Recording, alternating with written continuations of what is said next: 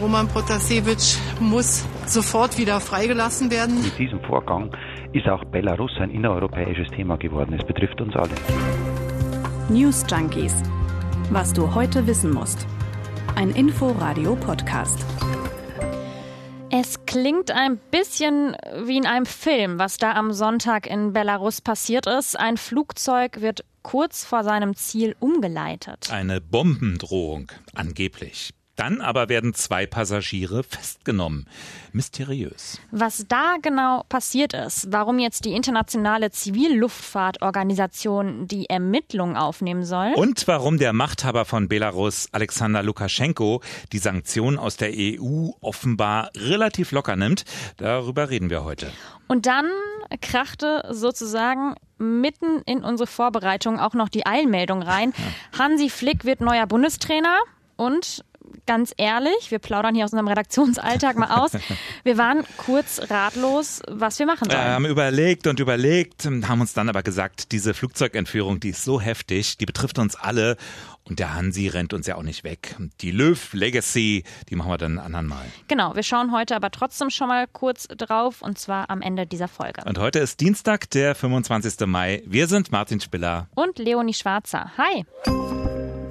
Stellt euch das mal vor. Ihr sitzt im Flugzeug. Ihr trinkt gerade vielleicht euren Tomatensaft, man blättert in einer dieser Werbezeitschriften und plötzlich taucht da neben eurem Fenster ein Kampfjet auf. Das ist eine komische Vorstellung. Ja, so ungefähr muss es den Passagieren des Flugzeugs gegangen sein, das am Sonntag auf dem Weg von Athen nach Vilnius war. Genau das ist nämlich passiert. Das Flugzeug wurde kurz vor der litauischen Grenze nach Minsk, der Hauptstadt von Belarus, umgeleitet. Der Grund? Angeblich eine Bombendrohung. Das sagt zumindest Belarus. Und genau daran glaubt Bundeskanzlerin Angela Merkel aber nicht. Roman Protasevich muss sofort wieder freigelassen werden. Alle anderen Erläuterungen für diese Landung des Ryanair-Flugzeuges sind vollkommen unglaubwürdig. Ziel war offenbar die Verhaftung von Roman Protasevich, ein 26 Jahre alter Aktivist und Journalist. Er und seine Freundin, die wurden dann nämlich festgenommen und wir haben beide heute Morgen festgestellt, den Namen Roman Protasevich, den haben wir vorher eigentlich noch nicht gehört. Also fangen wir mal damit an, wer ist das denn überhaupt? Der Geheimdienst verdächtigt den Journalisten an terroristischen Aktionen beteiligt gewesen zu sein. Da droht in Belarus sogar die Todesstrafe. Und ihm werden Hetze vorgeworfen und die Organisation von Massenunruhen. Da soll er beteiligt gewesen sein. Es geht vor allem um seine frühere Tätigkeit bei der Internetplattform Nechta. Und diese Plattform, die hat eine wichtige Rolle bei den Protesten im letzten Jahr in Belarus gespielt. Über den Telegram-Kanal, da wurden zum Beispiel Protestaufrufe geteilt oder aber auch ähm, Fotos und Videos von Polizeigewalt. Protasevich hat Belarus schon im Herbst 2019, also vor zweieinhalb Jahren, verlassen, aus Angst vor einer Festnahme. Seitdem lebt er im Exil, zuletzt in Litauen. Und nun wird er also in Belarus festgehalten, wie wir alle wissen. Und erstmal hatte man auch nichts weiter von ihm gehört, äh, tatsächlich nach diesem Vorfall, bis dann das belarussische Staatsfernsehen ein Video von ihm ausgestrahlt hat. Da sagt er dann zum Beispiel, das Personal, Zitat, geht mit mir völlig angemessen um und respektiert die Gesetze. Mhm. Und da sagt die Opposition aber, er wurde zu den Aussagen vor laufender Kamera gezwungen und er sehe zudem ziemlich gefoltert aus. Also sein Gesicht sei stark geschminkt und auch die Nase sehe gebrochen aus. Also, ne, finde ich, kann man so ein bisschen sagen, das Video hat jetzt nicht unbedingt dafür gesorgt, dass die Sorgen um ihn nee. kleiner geworden sind. Eigentlich eher das Gegenteil. Ne? Nee, EU-Kommissionspräsidentin Ursula von der Leyen, die hat auch extra betont, dass die Behörden in Belarus für die Gesundheit des verhafteten Bloggers verantwortlich sind. Das hat sie nicht ohne Grund gesagt. Ja, und in Brüssel, da ist gestern Abend Abend ein EU-Gipfel begonnen. Heißt, da treffen sich die Staats- und Regierungschefs der EU. Und da wurde dann ziemlich kurzfristig auch direkt das Thema Belarus auf die Tagesordnung gesetzt. Es war auch ein bisschen praktisch, dass sie da dann quasi sowieso alle zusammensaßen. Ja, und es gab sogar ein Handyverbot, als es um Russland und Belarus ging. Also man merkt daran schon, das ist ein sehr sensibles Thema.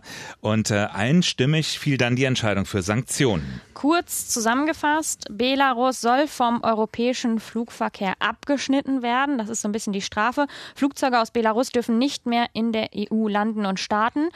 Und die Staats- und Regierungschefs haben Airlines aus der EU aufgerufen, nicht mehr über Belarus zu fliegen. Zum Beispiel äh, ist das der Fall, wenn sie nach Asien fliegen, die äh, Flugzeuge. Genau. Und es soll noch weitere Sanktionen gegen Einzelpersonen und Unternehmen geben. EU-Kommissionspräsidentin Ursula von der Leyen. Wir werden Druck auf äh, das Regime so lange ausüben, bis es die Freiheit der Meinung und die Freiheit der Medien respektiert. Jetzt muss man an dieser Stelle tatsächlich sagen, es gibt sowieso schon einige Sanktionen gegen Belarus wegen der umstrittenen Präsidentschaftswahl im vergangenen August. Wir erinnern uns da noch dran.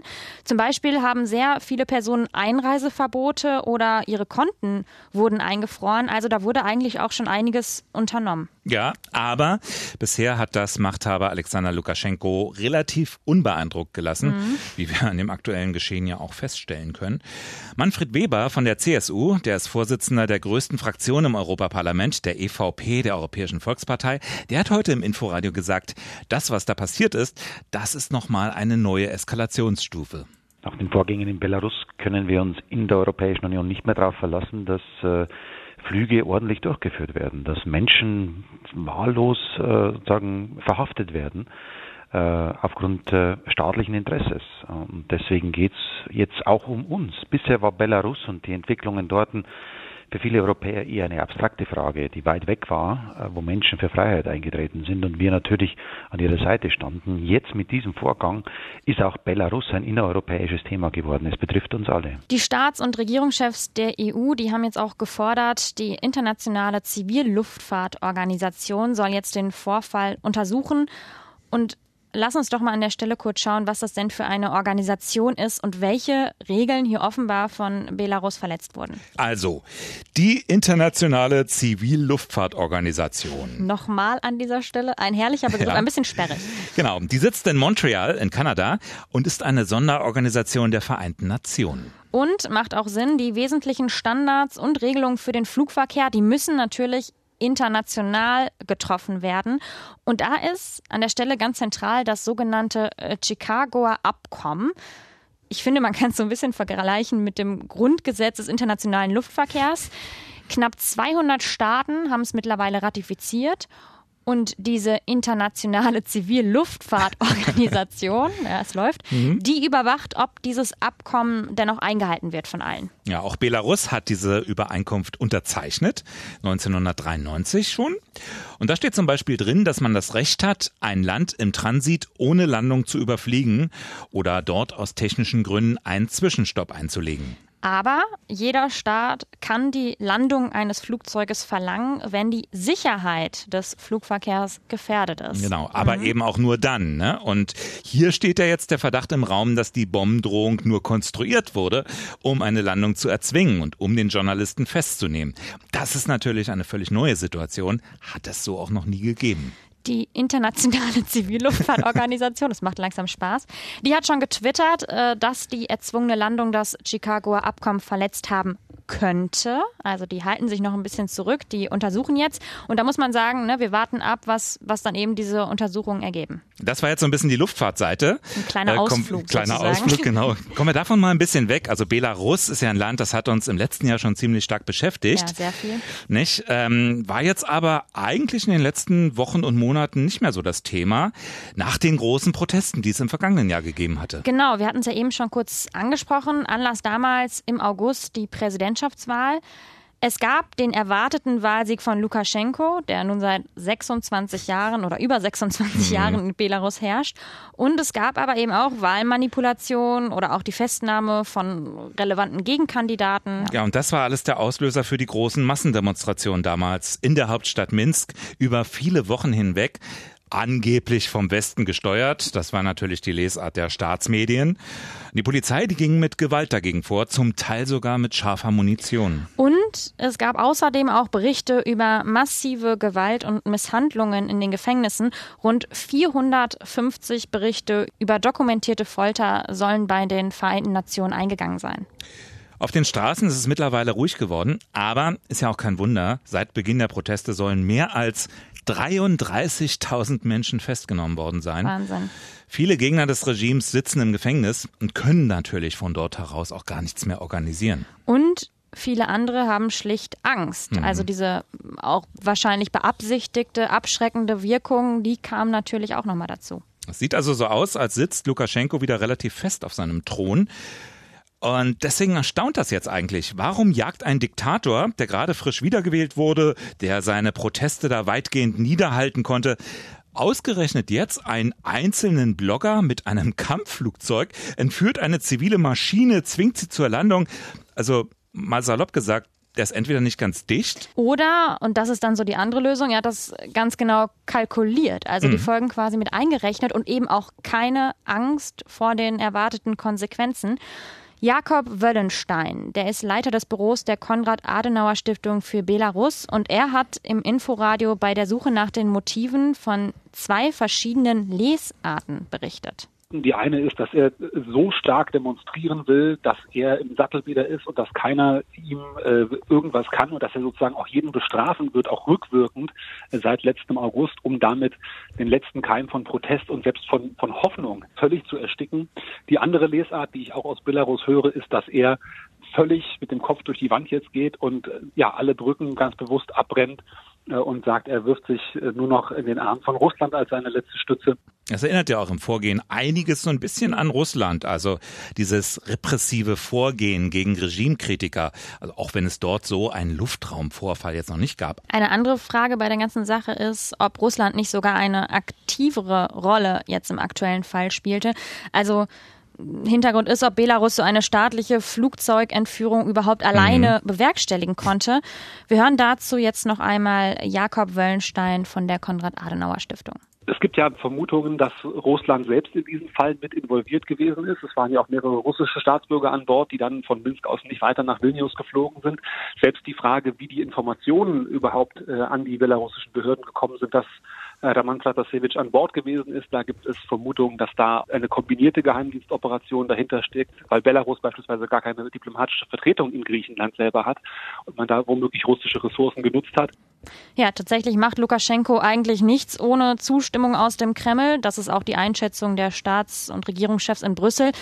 Und da kommt natürlich sofort auch die Frage auf, oder sie drängt sich quasi auf, welches Interesse denn Russland überhaupt an dieser Zuspitzung haben kann. Mhm. Haben wir Manfred Weber im Inforadio auch gefragt. Und der vermutet auf der Seite Putins vor allem eine große Sorge, nämlich dass die Proteste eines Tages auch ins eigene Land gelangen können.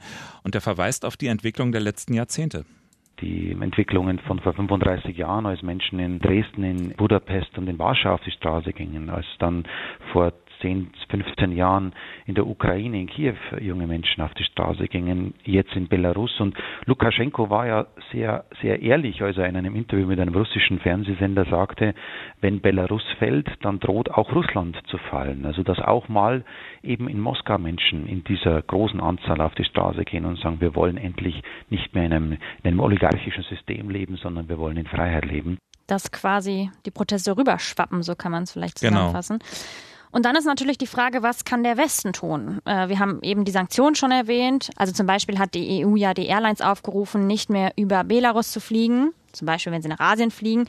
Und Belarus verliert auch so natürlich fällige Gebühren. Aber da ist natürlich die Frage, geht es um Geld? Wird das Lukaschenko überhaupt wehtun? Hm. Oder auch seine Fluggesellschaft Belavia. Also wenn die jetzt nicht mehr in die EU fliegt, das wird der Diktator verschmerzen. Das trifft am Ende eher die Bevölkerung weil die Grenze am Boden nämlich weitgehend zu sind wegen Corona. Oder die Sanktionen gegen einzelne Personen, du hast sie schon erwähnt, die werden bestraft mit dem Einfrieren von Vermögen, Einreiseverbote. Aber das sind dann eben sehr individuelle Strafen. Und auch diese Maßnahmen bleiben bisher hinter dem zurück, was zum Beispiel die USA an Wirtschaftssanktionen beschlossen haben. Also es gibt nach wie vor eine wirtschaftliche Zusammenarbeit zwischen der EU und Belarus, zum mhm. Beispiel der Bau einer Autobahn.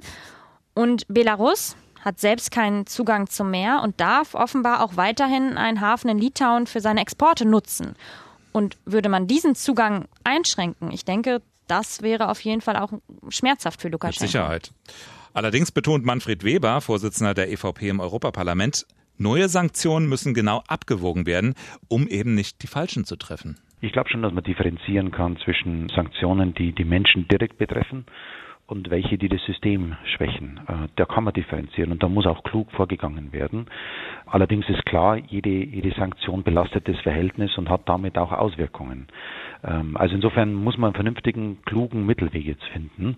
Entscheidend ist, nichts tun ist keine Option. Sagt Europapolitiker Manfred Weber. Lässt sich ein Lukaschenko von all dem beeindrucken? Europas letzter Diktator, wie er immer wieder genannt wird.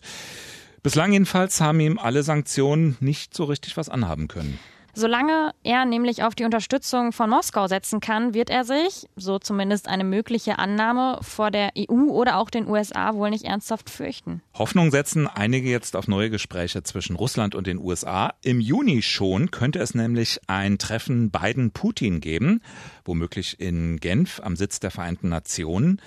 Man wird sehen, ob das dann wenigstens atmosphärisch etwas ändert am Verhältnis. Aber dass Putin plötzlich von Lukaschenko abrückt, dafür gibt es kein Anzeichen. I can't breathe. Wenn wir diese Worte hören, ich glaube, dann denken wir alle direkt an den Tod von George Floyd. Ja, heute genau ein Jahr ist es her, dass der Afroamerikaner von einem weißen Polizisten ermordet wurde. Daraufhin gab es auch in den USA große Proteste. Und weltweit wurde unter dem Schlagwort Black Lives Matter eine Debatte ausgelöst, die bis heute anhält. Und an so einem Jahrestag wie heute, da stellt sich natürlich vor allem die Frage, hat sich denn seitdem etwas verändert? Unsere Korrespondentin in Washington, Claudia Sarre, die findet schon. Positiv verändert hat sich in den USA, dass es nun ein viel größeres Bewusstsein gibt in der Gesellschaft gegenüber der Situation der Afroamerikaner, dass sie oft Opfer werden von Polizeiwillkür, dass sie auf allen Ebenen diskriminiert werden, auf dem Wohnungsmarkt, bei der Bildung, auf dem Arbeitsmarkt und auch im Alltag. Und diese neue Sensibilität zeigt sich auch darin, dass Sprache bewusster eingesetzt wird. Zum Beispiel wurden diskriminierende Produktnamen wie Uncle Ben's Rice abgeschafft. Und dann hat sie noch gesagt, es gäbe auch eine neue Protestkultur. Also bei jedem neuen Vorfall von Polizeigewalt gegenüber Schwarzen eben danach die nächtelangen Proteste. Ja, ein wichtiges Thema können wir mhm. festhalten. Für mich auch im letzten Jahr, muss ich sagen, eines der zentralsten mhm. Ereignisse eigentlich. In den USA wird heute in vielen Städten an den Tod von George Floyd und auch an den Kampf gegen Polizeigewalt und auch Rassismus erinnert. Und US-Präsident Joe Biden trifft die Familie von George Floyd. Es ist amtlich und wir haben es heute im Opener auch schon geteased. Neuer Fußball-Bundestrainer wird Hansi Flick als Nachfolger von Jogi Löw und der war dann sage und schreibe 15 Jahre Bundestrainer. Wahnsinn. Die Hälfte meines Lebens, lange Zeit. Und ungefähr auch genauso lange wie Angela Merkel schon Kanzlerin ist. Also da haben wir zwei wichtige Abschiede in diesem Jahr. Hat sich ja schon ein bisschen angedeutet. Ne? Also erst kündigt Löw seinen Rückzug nach der EM an. Und dann will Flick beim FC Bayern nicht mehr weitermachen. Hm. Naja. Auf jeden Fall ähm, ist so ein bisschen für Kontinuität gesorgt beim DFB, kann man sagen. Denn Flick war ja auch Löws Assistent, vor allem bei dem wichtigen Fußballsommer in Rio 2015. Erinnern wir uns alle noch gut dran. Mhm. Da war es noch kein Problem, dich gedrängt vor irgendwelchen Bildschirmen zu stehen. Ähm, Hansi Flicks Vertrag, der geht ähm, erstmal nicht 15 Jahre, sondern äh, zunächst bis 2024. Ja, kann aber dann noch verlängert werden. Ne? Mhm, mhm, Löw selbst war in all den Jahren ja nicht unumstritten, muss man ehrlicherweise sagen. Aber welcher Bundestrainer war das schon? Es gibt doch 80 Millionen andere vor den Fernsehern der Republik. Sagt man so. Bist du einer? Äh, ja, irgendwie schon, doch. Also mhm. bei mir hätte Draxler nie gespielt. Okay. aber die Interviews mit Löw und Espresso, Wäre schon irgendwie vermissen. Martin, ich habe es jetzt erst verstanden. Ich dachte eben, von welchem Insider sprichst du mit Löw und Espresso? Ach, das meinst du. Ah, aha. Okay, was denkt ihr? Ist Hansi Flick der richtige Bundestrainer? Schreibt uns das gerne mal an newsjunkies.inforadio.de. Äh, und heißt er dann irgendwann endlich nicht mehr Hansi? Schreibt da, uns auch das mal an newsjunkies.inforadio.de. Und an der Stelle auch noch eine kleine letzte Anekdote aus unserem Redaktionsalltag. Wir mussten eben tatsächlich googeln, ob er wirklich Hansi heißt. Wir waren uns unsicher. ja. Nein, heißt er nicht. Hans Dieter ist sein richtiger Name. Hans ich finde find Hansi ja schöner Der als Hans Hansi. Dieter. Hansi. Ja, finde ja. ich auch besser. Gut. Und ich finde, wir müssen uns zum Stabwechsel aber nochmal ganz ausführlich dann mit dem DFB-Team und der Ära Jogi Löw, die es daher war, Machen beschäftigen. Wir. Aber nicht heute, wir sind erstmal raus. Ich sogar für diese Woche. Du bist ja morgen wieder da. Genau, aber dann mit Dörte Naht an meiner Seite. Viel Spaß Jetzt, dabei. Dankeschön. Jetzt erstmal Feierabend und bis morgen. Tschüss. News Junkies. Was du heute wissen musst. Ein Podcast von Inforadio. Wir lieben das Warum.